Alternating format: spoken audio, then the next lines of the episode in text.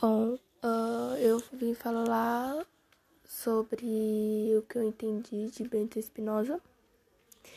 Bom, ele e sua família, eles fugiram da Inquisição de Portugal, que foi um profundo estudioso da Bíblia, no Talmud e de obras de judeus como Maimor, é, Maimonides. É, ele foi. Ele foi. Ele puniu, né?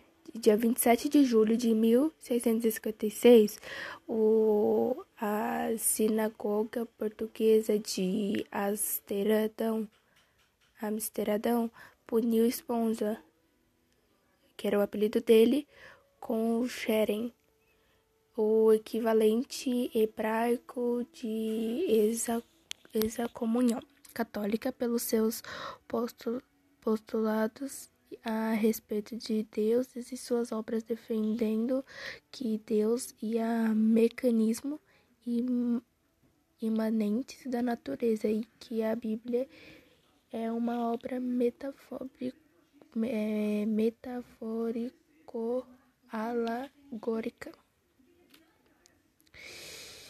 Um, eu acho que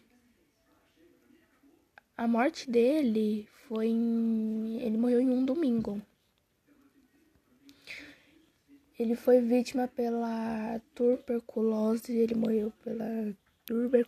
tuberculose, então ele morreu muito jovem, né? Aos 44 anos é muito jovem. Ele morava com a família. Vande, o nome era Vanden Speak, na Raia, acho que é assim que se fala.